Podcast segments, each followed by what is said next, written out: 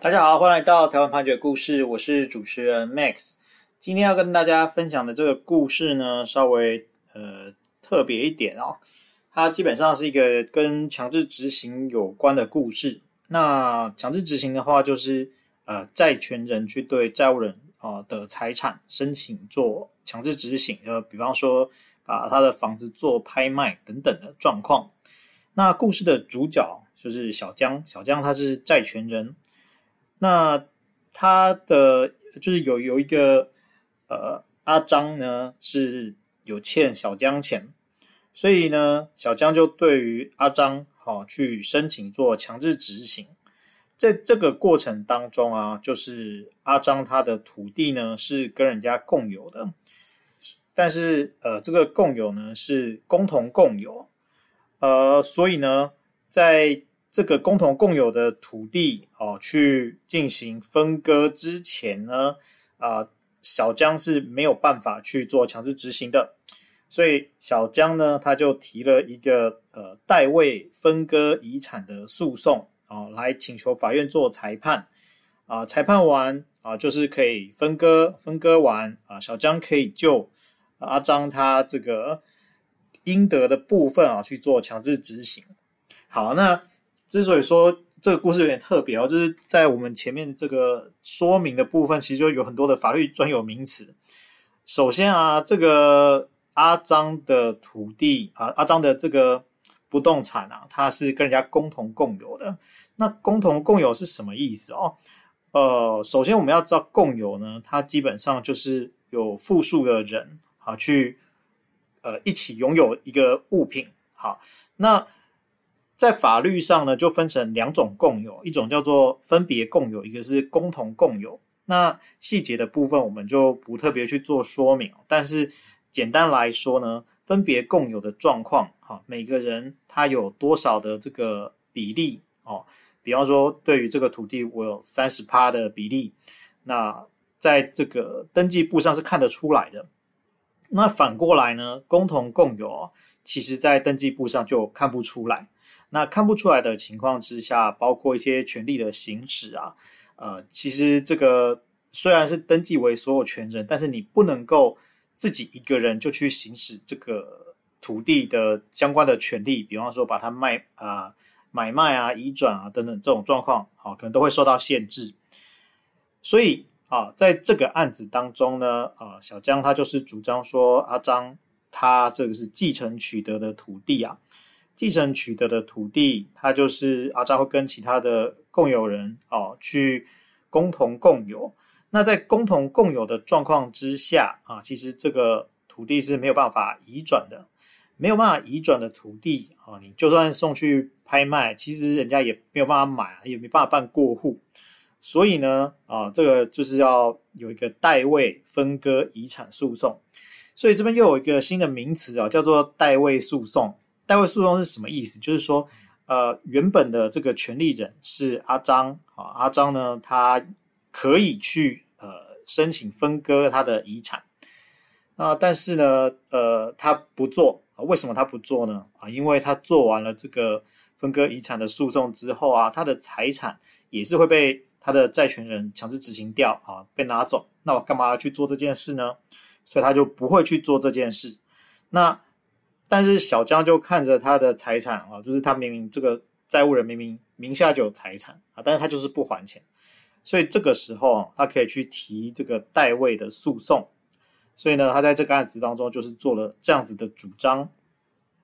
好，那但是一审的法院啊，他就认为说，这个不动产呢，啊，它其实不完全好，不完全都是由继承人来共同共有。其实有部分呢是继承人跟非继承人来共同共有的啊。为什么会有这个状况？就是说，其实呃，这这些共同共有人当中啊，其实已经有被执行过了，就是有一些债权人已经对于这个不动产去申请强制执行了。那在这个申请强制执行的过程当中啊，就是他其实最后也没有拍卖。然后他就是直接用承受的方式，也就是说，有一部分的呃，就是现在这个共同共有人当中啊，有一部分原本是呃债权人啊，他现在就不是债权人了，他就进入了这个共同共有的关系。那所以在这种情况之下啊，一审的法院他就认为说，既然这个土地啊，它呃是只有部分好是跟继承人来共同共有，那有部分是不是继承人？那你说呃这个共同共有的关系可不可以借由分割遗产来请求来消灭呢？啊，认为说，呃，一审的法院认为说，在这个